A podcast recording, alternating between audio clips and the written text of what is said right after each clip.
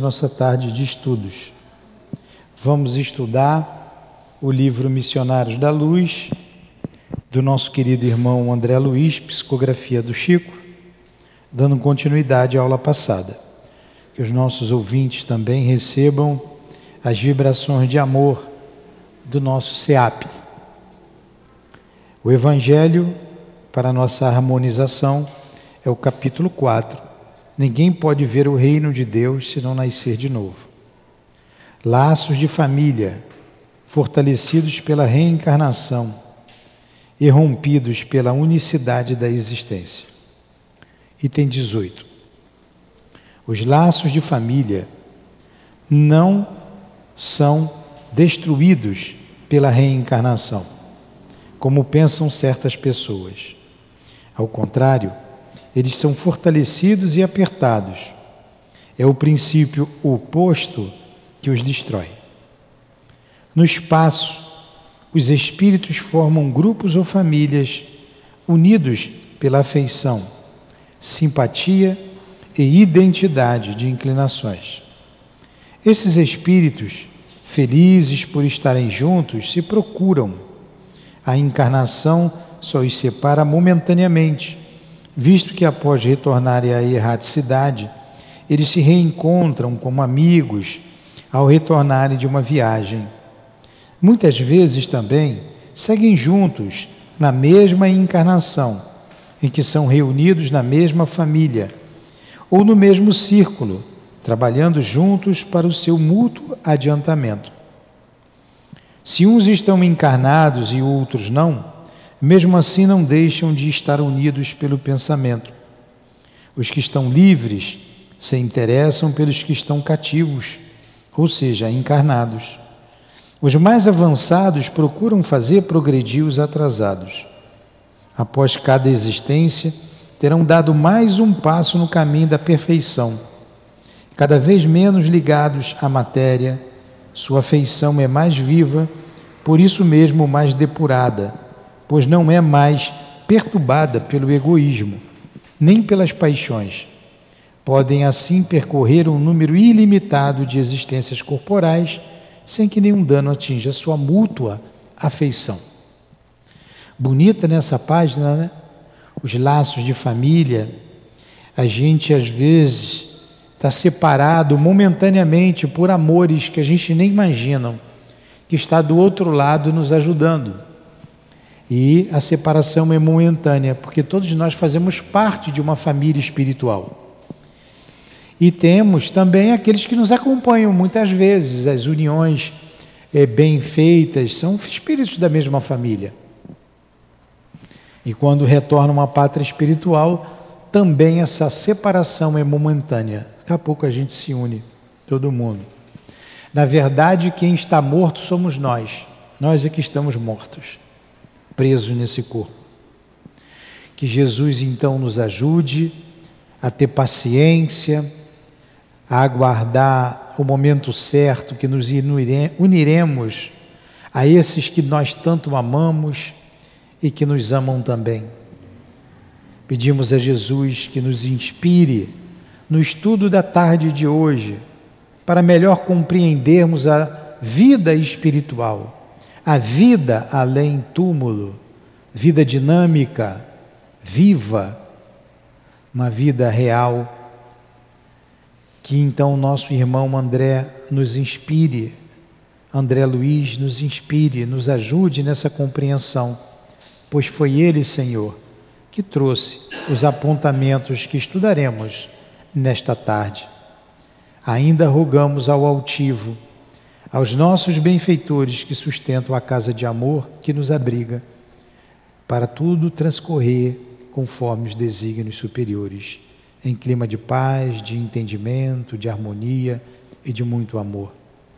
Que seja então em nome do amor, que seja em nome do nosso amor, em nome do amor de Deus e de Jesus, que damos por iniciado, com a permissão do altivo, os estudos da tarde de hoje. Que assim seja.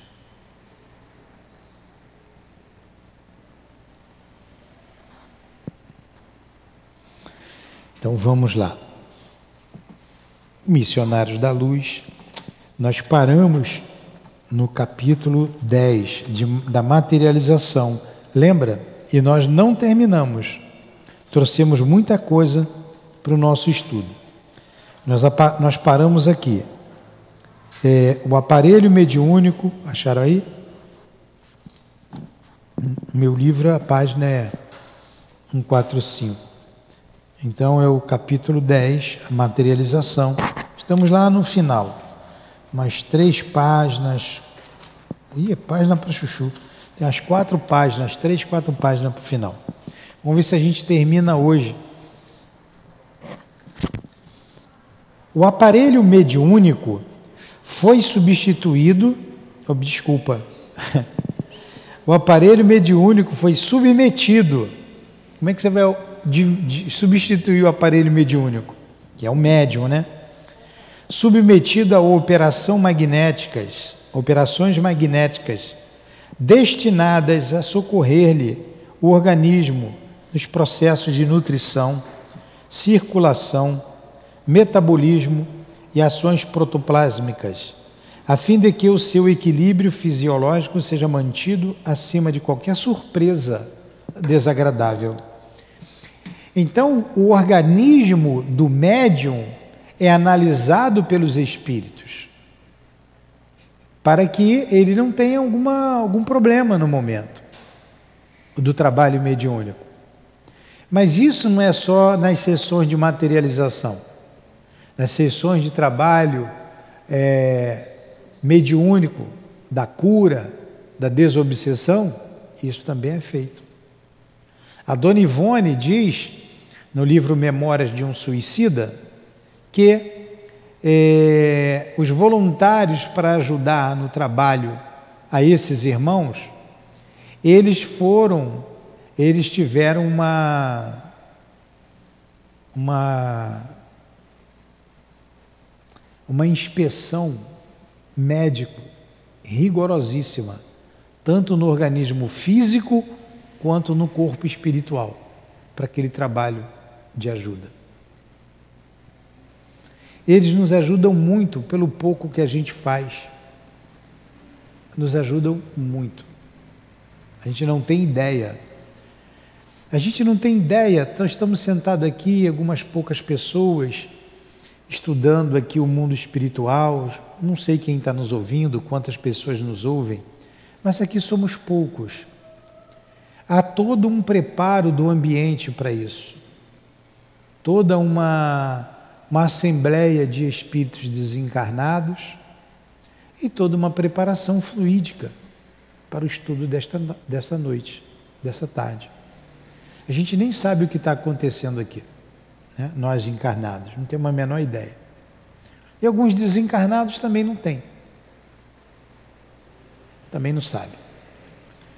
Então vamos lá. Imagine uma sessão de materialização, como ele está dizendo, uma sessão de cura, uma sessão de atendimento a espírito suicida, a espírito sofredor. Prosseguindo o exame dos trabalhos em curso, reparei que Verônica alçava agora a destra sobre a cabeça da jovem, demorando-a no centro da sensibilidade. Nossa irmã Verônica explicou o meu amável orientador. Está aplicando passes magnéticos como serviço de introdução ao desdobramento necessário. Nesse momento, porém, algo aconteceu de estranho no círculo de nossas atividades espirituais. Percebeu-se grande choque de vibrações no recinto, dois servidores aproximaram-se de Alencar e um deles explicou, espantadiço. O senhor P aproxima-se, porém, em condições indesejáveis. Que aconteceu? indagou o controlador seguro de si. Bebeu alcoólicos em abundância e precisamos providenciar-lhes o um insulamento. O controlador esboçou um gesto de contrariedade e murmurou encaminhando-se para a porta de entrada. É muito grave. Neutralizemos a sua influenciação sem perda de tempo. Alexandre convidou-me a observar o caso de mais perto, em vista da estupefação que me tomava de assalto. esclareceu. Agora você vê, a pessoa vem para um trabalho milindroso desse e enche a cara de bebida alcoólica. Não era nem para ir, não era, não era para beber. Ainda mais sendo ele, e ele era trabalhador, senhor P, né? Essa semana, na segunda-feira, chegou uma pessoa aqui, trêbada, né? sentou lá atrás, quase que tumultuou, falou umas bobagens altas. Hã? Foi sábado. Sábado. Aí o que, que os espíritos fazem? Isola essa pessoa para não dar problemas maiores. Agora imagine numa doação de fluido.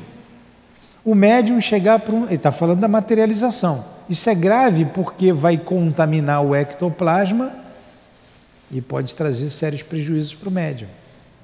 Vocês imaginam também numa sala de cura aqui na nossa casa? Uma sala de cura. A pessoa chega bêbada para dar o passe. Aqui não passe no salão. Por isso nós estudamos, por isso fazemos o curso de orientação mediúnicas, conversamos sobre tudo isso. Por isso. Né? Vamos continuar aqui. É... Nesses fenômenos, André, os fatores morais constituem elementos decisivos de organização. Não estamos diante de mecanismos de menor esforço, e sim ante manifestações sagradas da vida, em que não se pode prescindir dos elementos superiores e sintonia vibratória. Vou ler de novo esse parágrafo. Nesses fenômenos, André, os fatores morais constituem elemento decisivo de organização. Mas para qualquer trabalho mediúnico, os fatores morais são fundamentais. Como que um espírito sério vai se aproximar de pessoas debochadas para poder dar uma mensagem? Não tem sintonia. Não tem. Então, doutrina espírita, a gente trabalha a mediunidade com Jesus e exige muita seriedade. Muita seriedade no trabalho. E essa seriedade é acompanhado de vários fatores. Vários fatores.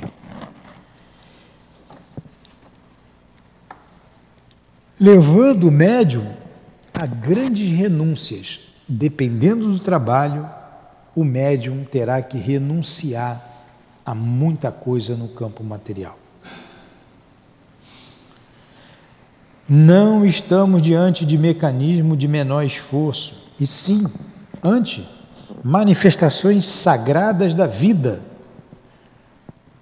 em que não se pode prescindir dos elementos superiores e da sintonia vibratória. Nesse instante, o senhor P transpunha a porta. Bem posto, evidenciando excelentes disposições, não parecia ameaçar o equilíbrio geral, mesmo porque não revelava exteriormente qualquer traço de embriaguez. Mas aos espíritos ninguém engana.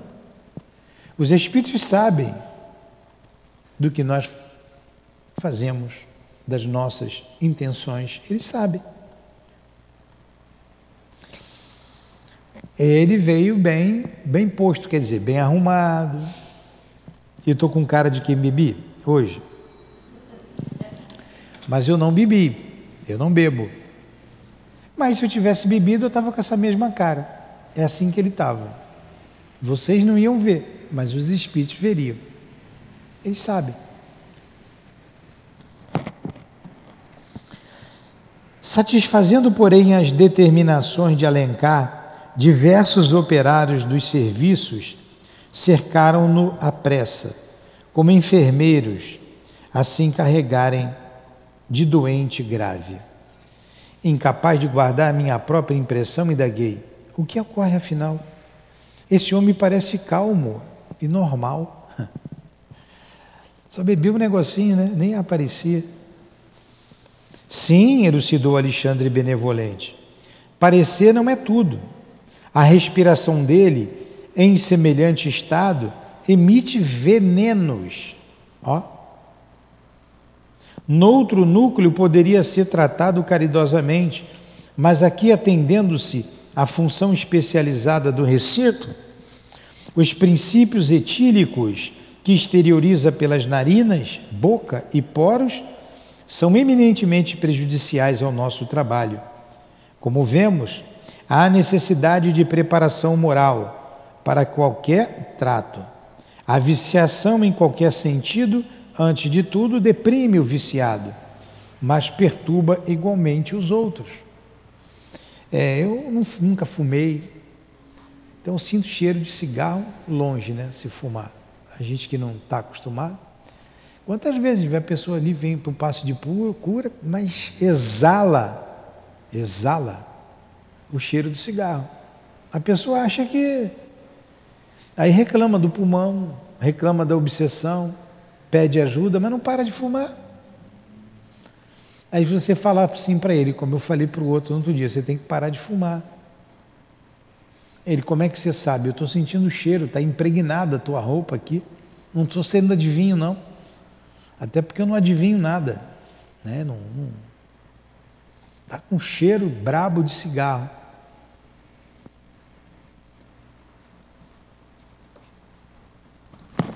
Atrapalha atrapalha o trabalho lá. Tem que isolar essa pessoa. Recordei a função do álcool no organismo humano, mas bastou que a lembrança me aflorasse de leve para que o instrutor me esclarecesse imediatamente. Você compreende que as dores mínimas de álcool, você compreende que as doses mínimas de álcool intensificam o processo digestivo e favorecem a diurese, mas o excesso é tóxico, destruidor. As emanações de álcool de cana, ingerido pelo nosso irmão em doses altas, são altamente nocivas aos delicados elementos de formação plástica que serão agora conferidos ao nosso esforço, além de constituírem sério perigo as forças exteriorizadas do aparelho mediúnico. Então ele ia atrapalhar o ambiente, né, o trabalho, e ainda o médium que estava doando o ectoplasma. Que esse ectoplasma ele é, é colocado para fora, mas depois ele retorna para o médium. Imagine ele retornar todo contaminado. As pessoas não fazem ideia dessa complexidade toda. A mediunidade é uma coisa muito bonita de se estudar. E quanto mais a gente estuda, a gente vê que não sabe nada, porque ela é muito complexa. E ela é diferente em cada um de nós. É muito diferente. De fato, pouco a pouco se sentia, embora vagamente, o cheiro característico de fermentação alcoólica. Reparei que o senhor P foi cercado pelas entidades operantes e neutralizado pela influenciação delas, a maneira do detrito anulado por abelhas laboriosas em plena atividade de colmeia. Ó, isolaram, fizeram isolamento nele. Prosseguiram os serviços normalmente. Entre os votos de êxito dos companheiros encarnados, semi-confiantes, a médium foi conduzida a pequeno gabinete improvisado, fazendo-se em seguida ligeira oração. Via-se no momento que, como acontecia em outras reuniões, os amigos terrestres emitiam solicitações silenciosas. Entretanto, as vibrações mentais em conflito ativo, desservindo ao invés de auxiliar no trabalho da noite, o qual requisitava a mais elevada percentagem de harmonia. Olha só, o pensamento das pessoas desarmonizando o ambiente.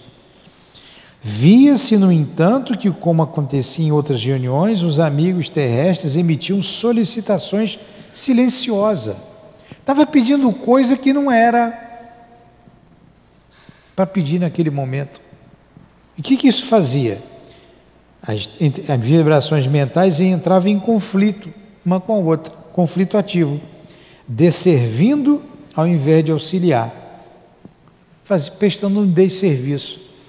Por isso que não dá para chamar todo mundo para uma reunião dessa. Não dá para chamar qualquer pessoa para assistir uma reunião de desobsessão.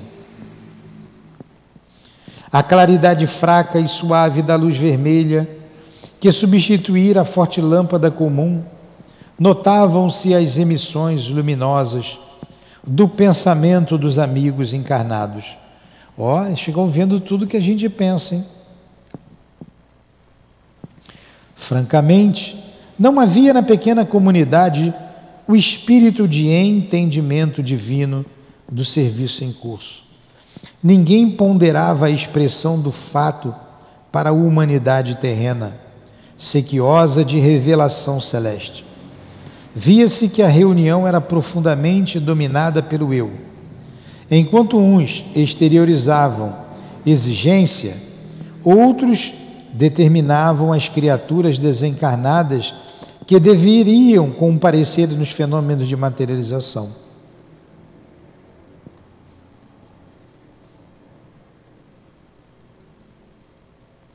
Procurei, contudo, coibir minhas impressões de desagrado, porque todos os trabalhadores de grande elevação no recinto portavam-se calmamente, tratando os companheiros carnais com desvelado carinho pais sábios em face de crianças queridas ao coração.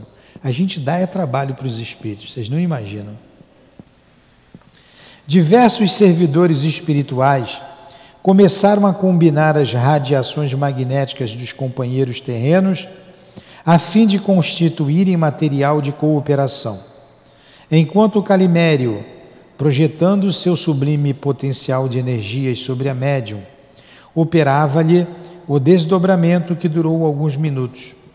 Verônica e outras amigas amparavam uma jovem parcialmente libertada dos veículos físicos, mas algo confusa e inquieta ao lado do corpo, já mergulhado em profundo transe.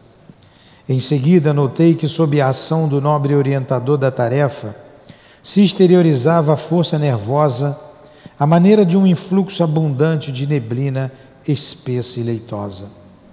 Notando a perturbação vibratória do ambiente em vista da atitude desaconselhável dos companheiros encarnados, disse Calimério ao controlador mediúnico: Alencar, é necessário extinguir o conflito de vibrações. Nossos amigos ignoram ainda como auxiliar-nos harmonicamente, através das emissões mentais é mais razoável que se abstenham da concentração por agora. Diga-lhes que cantem ou façam música ou de outra natureza. Procure distrair-lhes a atenção deseducada. Olha só como os, os, os trabalhadores, as pessoas que estão na assistência estão atrapalhando com um pensamento deseducado. Vá lá, manda eles cantar, manda eles cantarem. Aí o espírito vai falar no ouvido do médium que o ouve e ele vai mandar o pessoal fazer alguma coisa para concentrar a força. Está escuro, não está? Não está por causa dessas lâmpadas, né? Ele ficou um eco maior, não ficou quando fechou, né? Tá tudo bem? Vocês estão entendendo? Tá, estão entendendo? Então vamos continuar.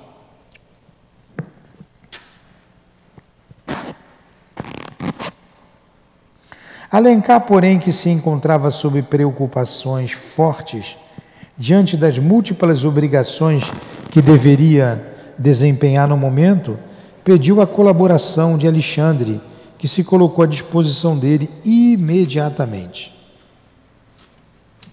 André, falou o meu orientador em tom grave, e improvisemos a garganta ectoplásmica. Não podemos perder tempo.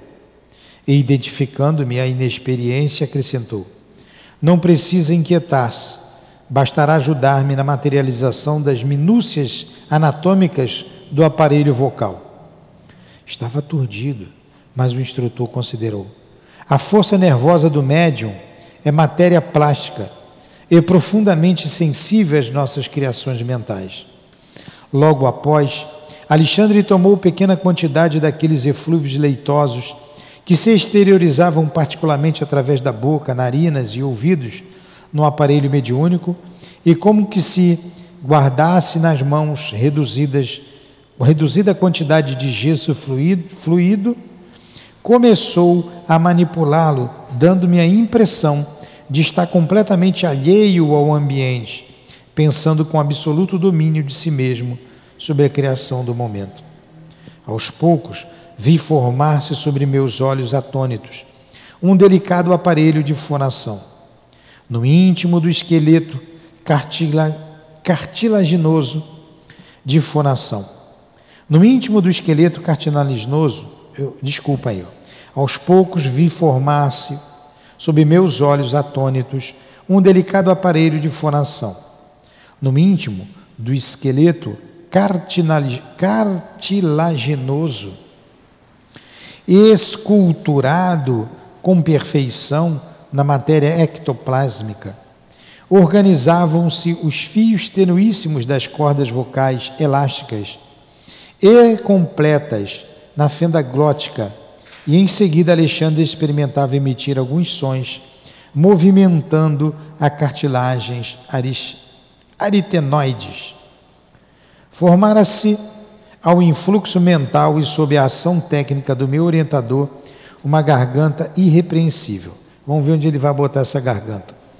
Com assombro, verifiquei que, através do pequeno aparelho improvisado e com a cooperação dos sons de vozes humanas guardados na sala, nossa voz era integralmente percebida por todos os encarnados presentes. Parecendo-me satisfeito com o êxito do seu trabalho, Alexandre falou pela garganta artificial, como quem utilizava um instrumento vocal humano.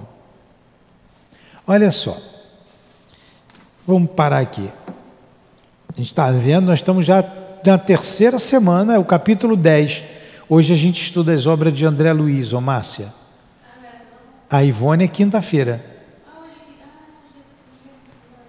É. Teve um que veio aqui domingo, e ficou aí sem um livro, olhando para mim sério. Quando acabou o estudo, é, eu, nós emendamos aqui o Evangelho. Aí ele foi reclamar com a, com a Adilane. Mas hoje não é o estudo do livro dos Espíritos? O Newton, o que, que houve com o Newton? Aí a Adilane falou assim: não, hoje é o livro Memória de um Suicida. Hoje é domingo.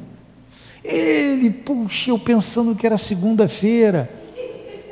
Deixei a minha mulher lá, com ela vai ficar preocupada comigo. Voltou para casa correndo. Assistiu a aula toda, só se deu conta que era domingo quando acabou a aula. Tá, às vezes a gente anda distraído mesmo, né? Mas ele, a gente viu a complexidade desse trabalho de materialização. Nós estamos estudando sobre a materialização a complexidade, como nós aprendemos aqui. E o, o Alexandre fez a garganta com o ectoplasma do médium e as pessoas o ouviam. Ele começou a falar e os encarnados o ouviam através daquela garganta. O que eu quero acrescentar que o altivo, ele era médium psicofônico e os espíritos fizeram uma garganta fluídica e colocaram nele para facilitar a comunicação. É, ele é muito sensível, ele sentiu, ele viu, ele viu e sentiu a garganta aqui, fluídica. Ele disse que estava no espelho, foi, acordou, foi para o espelho e ficou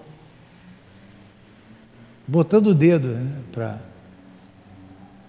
perceber melhor, sentir a garganta. Aí o espírito foi para perto dele e falou assim: Olha só, Deu um trabalho danado botar essa garganta aí. Agora você de brincadeira vai tirar do lugar, estragar o nosso trabalho. Ele disse que nunca mais botou o dedo ali. Então eles fazem sim é, recursos que a gente não tem ideia. O altivo via, a gente não via. O que nós dissemos aqui, mediunidade, quanto mais você estuda, menos você entende porque tem as suas peculiaridades dependendo de cada um de nós. O altivo dava comunicação lá, o doutor Erma falava como eu estou falando aqui, meus irmãos e tal. Tinha dia que o doutor Herman tinha um sotaque alemão arrastado, pesado. Aí eu falei, altivo, por que, que o doutor Herman às vezes fala o português, tranquilo, limpo, às vezes fala o alemão? Aí ele falou, ó, isso aí depende. Às vezes ele chega por trás, ele me abraça, que me envolve, é a incorporação. Que eu digo para ele, doutor Herman, nem eu estou entendendo o senhor, se afasta um pouquinho. Que nem eu estou compreendendo o que o senhor está falando. Aí sai aquele alemão carregado. Às vezes o espírito pegava na garganta dele, ele se mexia, ele coçava o nariz, ele. Aí eu passei a observar, eu sentava na frente o altivo, que toda semana ele tinha a comunicação do plano espiritual. Às vezes estava bem concentrado, às vezes ele se coçava, ele se mexia, o espírito pegou a garganta dele. Às vezes ele disse: o espírito vem pela frente, mete a mão na minha cabeça e ali ele dedilha e eu vou falando. Você não vê isso aí no livro dos médios. O espírito que mete a mão na cabeça pela frente dele e ali ele vai, o altivo ia falando, dando comunicação. Então cada médium tem a sua mediunidade, a sua peculiaridade. A Dona Ivone, a mediunidade da Dona Ivone. A gente está estudando aquele capítulo lá da, da, do médium é, que escreve, né? Como é que chama? Romancista. Então tem, tem que ter várias características o médium para ser romancista. Então ela disse: uns escrevem porque ouvem, outros escrevem através da psicografia, outros escrevem incorporando, outros escrevem através da intuição, outros escrevem porque sonham e acordam, escrevem, outros escrevem é, como eu escrevo, ela dizendo, pela mediunidade cataléptica. Não é comum a mediunidade cataléptica. Ela entrava em estado de catalepsia, o corpo ficava ali como morto, quase morto, e ela via todas as cenas. E na hora de escrever, ela mesmo fala na obra aí. Teve livro que ela usou a, o desdobramento, ela via e era usado ali a, a psicografia com a lembrança do que ela viu. Às vezes ela escrevia, ela, ela lembrava e o Espírito ia mostrando todas as cenas para ela escrever. Então, olha que coisa fantástica. Que coisa fantástica. Então você admira muito isso. Eu, eu, eu não tenho mediunidade ostensiva, nunca tive, não tenho. É, Para mim é uma é de uma grandeza, é, de, é, é, tão, é tão interessante você estudar. Nós que gostamos da mediunidade, da doutrina espírita, é muito interessante. Porque cada um é cada um. Você vê num trabalho mediúnico, cada médium se expressa de uma maneira diferente. E o mesmo médium, no mesmo trabalho, é, se manifesta de maneira diferente. Às vezes incorpora, às vezes é intuição, às vezes é psicofonia.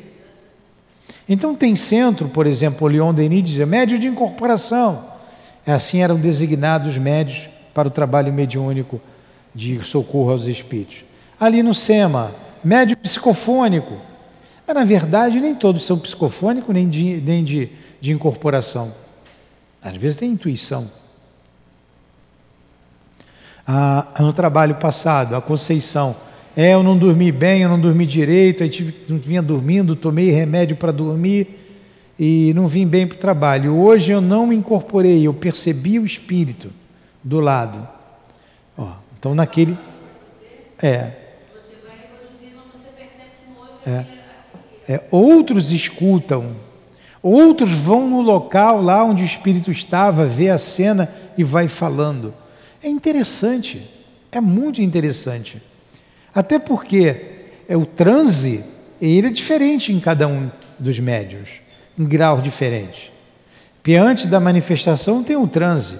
O transe é o afastamento do perispírito do corpo físico. Uns se afastam muito, outros se afastam um pouquinho, estão muito juntinhos. Outros saem, fica de fora vendo.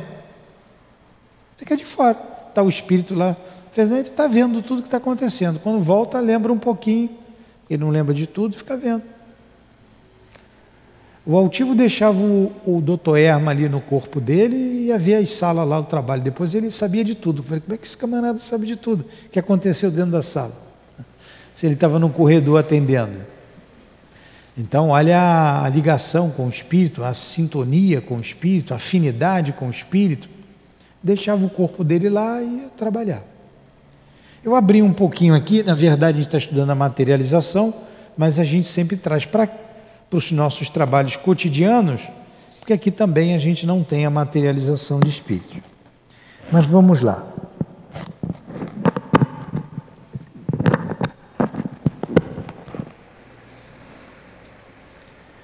Surpreendido, estamos aqui, né? Reconheci que a médium era o centro de todos os trabalhos. Cordões tenuíssimos ligavam-na a forma do controlador. E quando tocávamos levemente a organização mediúnica, o amigo corporificado demonstrava evidentes sinais de preocupação. O mesmo acontecendo à jovem médium, que médium em relação a Alencar.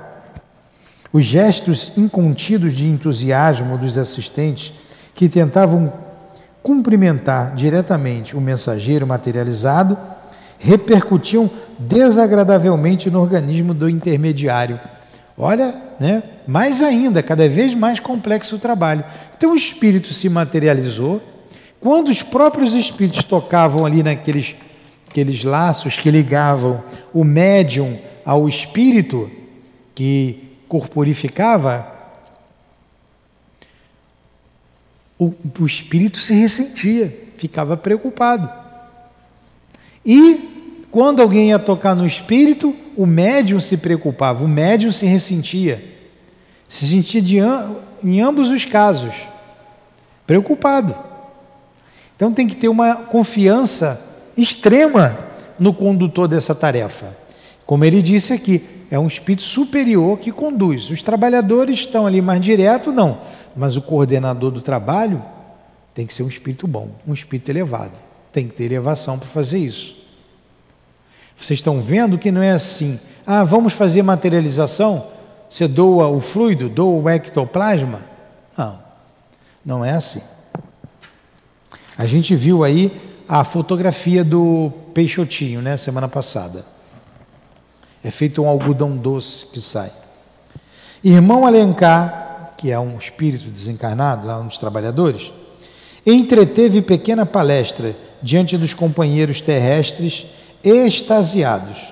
Não eram, todavia, as palavras trocadas entre ele e os assistentes que me impressionavam o coração, e sim a beleza do fato, a realidade da materialização, dando ensejo a dilatadas esperanças no futuro humano. Quanto à fé religiosa, à filosofia confortadora, a imor, da imortalidade e a ciência enobrecida a serviço da razão iluminada. Quanto esforço os espíritos fazem para comprovar a existência do mundo espiritual? Para mostrar para a gente que a vida continua.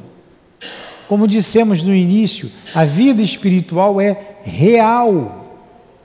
É um mundo vibrátil, vibrante, real.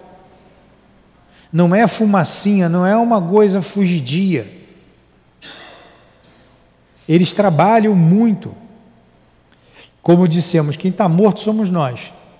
Os mortos somos nós. Que morremos para a vida, para a liberdade. Tem um monte de morto aqui. É isso? Hã?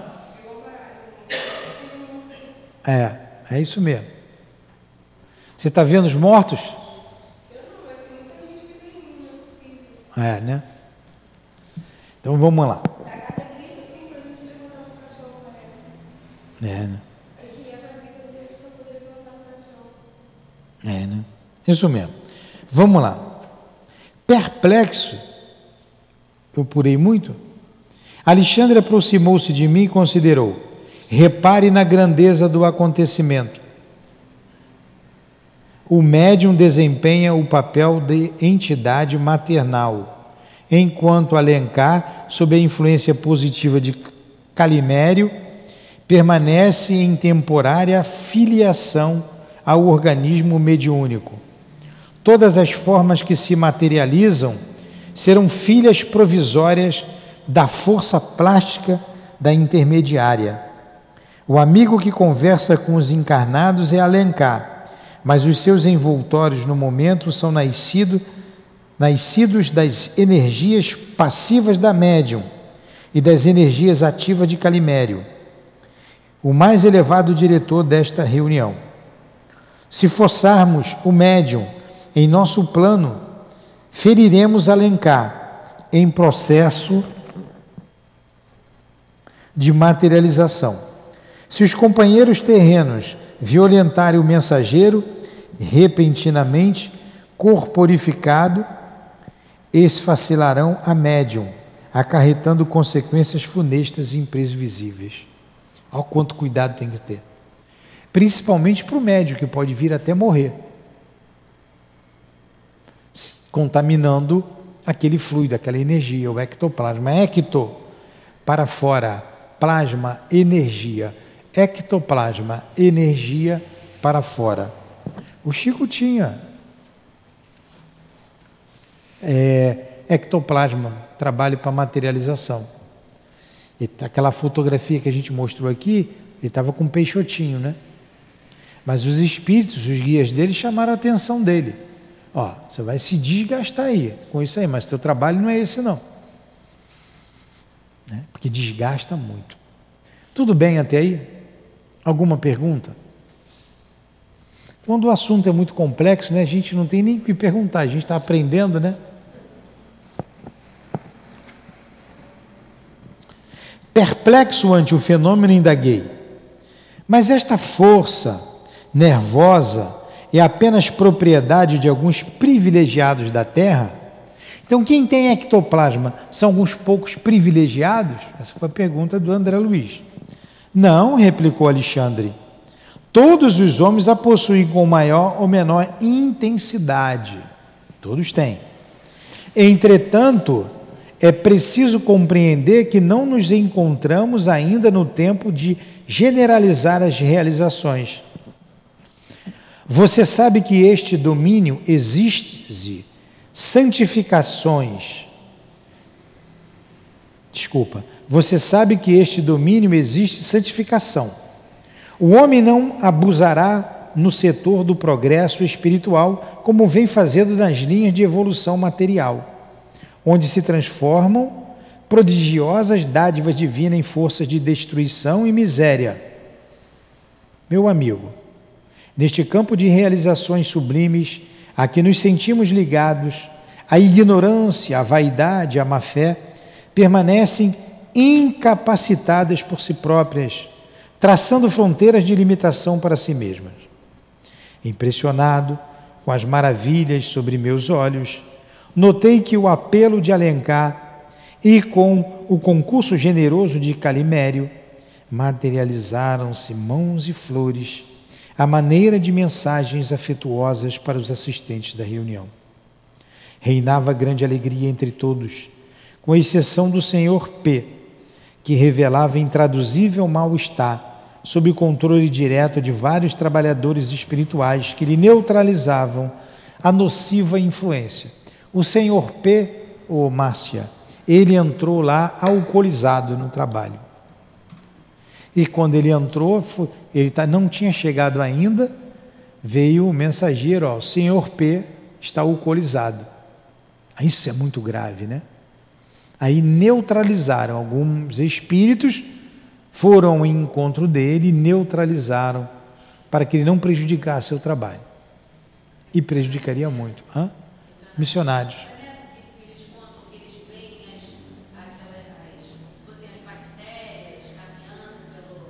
Sim, isso foi no capítulo anterior, quando foi na, na, no ventre, no ventre e o outro na parte sexual.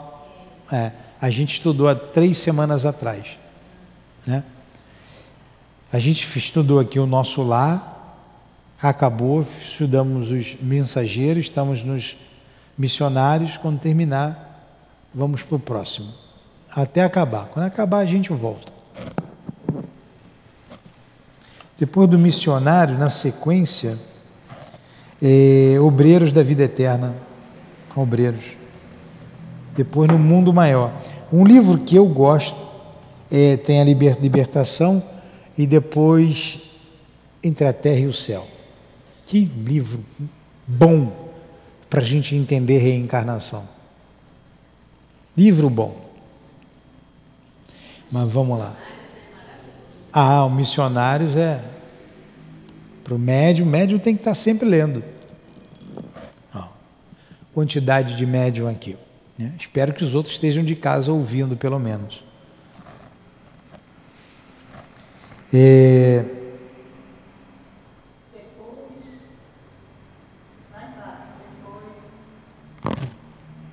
Onde é que nós estamos? Depois de maravilhosos minutos de serviço e júbilo, com significativas demonstrações de agradecimento a Deus, terminaram os trabalhos da noite, cooperando todos nós para que a médium fosse perfeitamente reintegrada no seu patrimônio psicofísico. Meu coração transbordava de contentamento e esperança. Todavia era forçoso confessar que, para tamanhas manifestações de serviço e tão sublimes bênçãos, era muito reduzido o entendimento dos encarnados. Semelhavam-se a crianças afoitas, mais interessadas no espetáculo inédito que desejosas de consagração ao serviço divino. Franca, francamente estava desapontado. Tanto os emissários celestes a se esforçarem por meia dúzia de pessoas que pareciam distantes do propósito de servir a causa da verdade e do bem. Ó, oh, que coisa, né? Tanto trabalho para os encarnados que estavam ali, ainda chega um alcoolizado, ficar como criança ali com um espetáculo de materialização. E se materializou fulano, que espírito é esse? A curiosidade, né? Pois é. Então, a gente vai sempre aprendendo.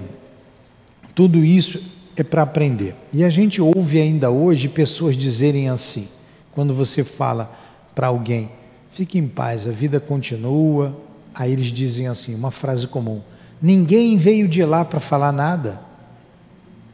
Pô, mas isso é de uma estupidez tão grande. Como? Tem tanta coisa escrita, tem tanto trabalho escrito, tanto trabalho feito, trabalho de materialização. O aquele cientista William Crookes Coloquem, no, busquem aí na. Está terminando, está na última página do capítulo 10. Está é, tá na última página já.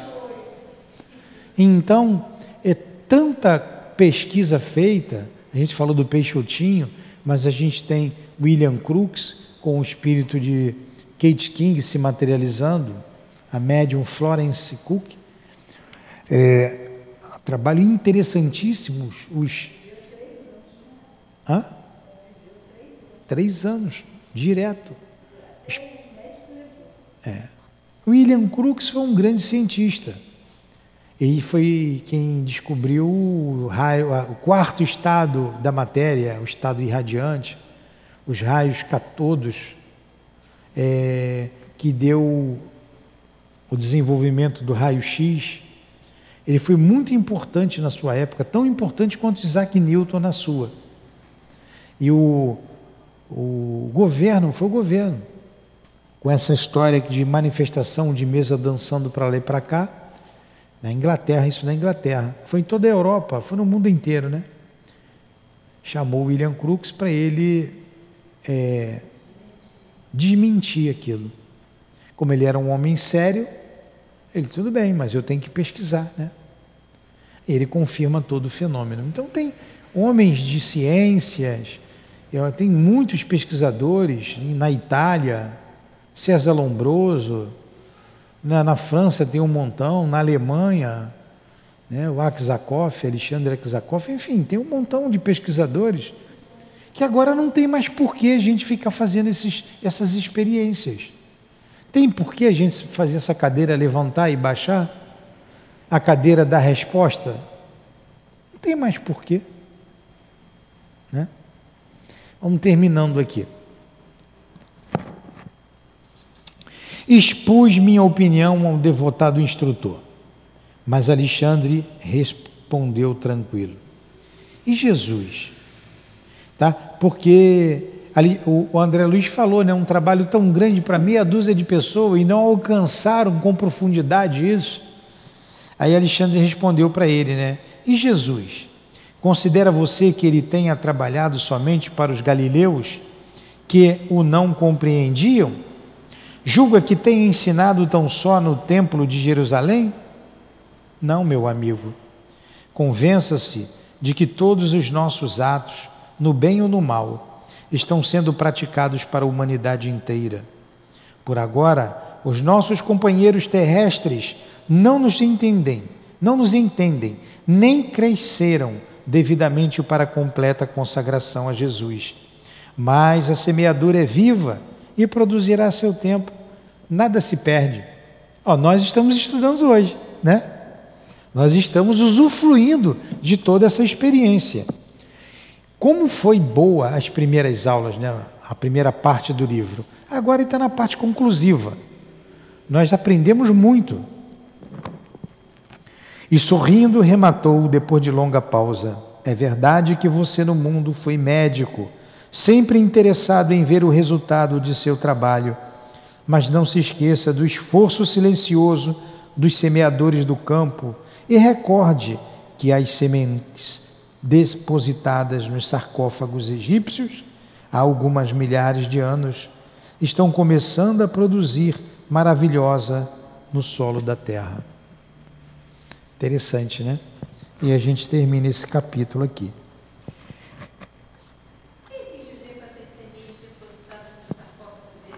Hum?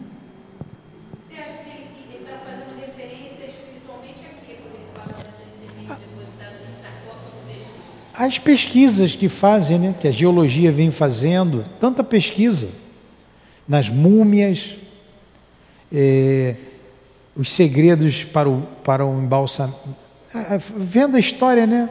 Estudando a história daquele, desse povo antigo. Né? Como eles trabalhavam, como eles pensavam. Os escritos, seus hábitos. A gente só vai conhecer o nosso presente se a gente saber do passado. Para a gente se preparar para o futuro. Bom, vamos parar por aqui? Semana que vem a gente continua no capítulo 11. Intercessão. Porque esse capítulo é muito bom, não vale a pena eu pegar aqui 20 minutos e parar. Nós pegamos uma hora de estudo agora já. Também é grande, é. Mas a gente começa semana que vem. Todos os capítulos aqui são enormes. É, o 11 é bem grande.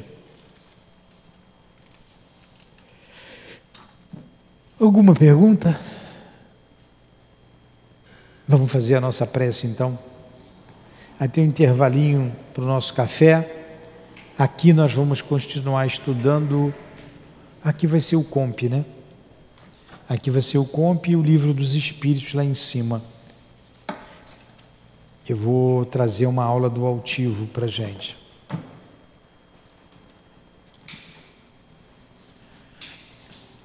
Amigo André Luiz, muito obrigado pelo teu carinho, pelo teu esforço, pelo aprendizado que nos proporcionaste. Obrigado aos guias desta casa que nos permitiram esse estudo, o apoio, o carinho, a proteção que temos em todos os trabalhos realizados nessa casa de amor. Obrigado a Jesus. Obrigado a Deus, nosso Pai. Então, a nossa gratidão ao altivo e a coluna de espíritos que sustenta a nossa casa de amor e este trabalho. Que seja, portanto, em nome do amor, do nosso amor. Que seja em nome do nosso querido André Luiz, dos guias que dirigem essa casa, em nome do amor do Cristo Jesus, mas acima de tudo, em nome do amor de Deus, nosso Pai. Que damos por encerrados os estudos da tarde de hoje. Que assim seja. Graças a Deus.